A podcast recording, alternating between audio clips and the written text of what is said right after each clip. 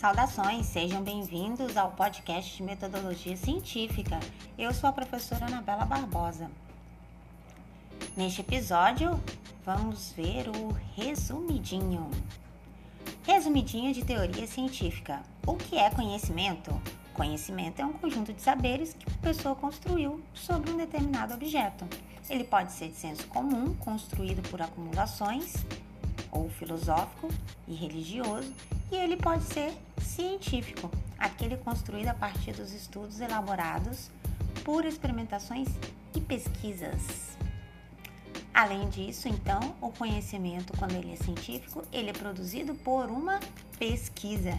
E aí ela é científica. A pesquisa científica é uma atividade voltada para a investigação de problemas teóricos e práticas por meio do emprego de processos, por parte de uma dúvida ou um problema e com o uso de um método busca uma resposta ou solução, de acordo com o Servo 2014, página 57.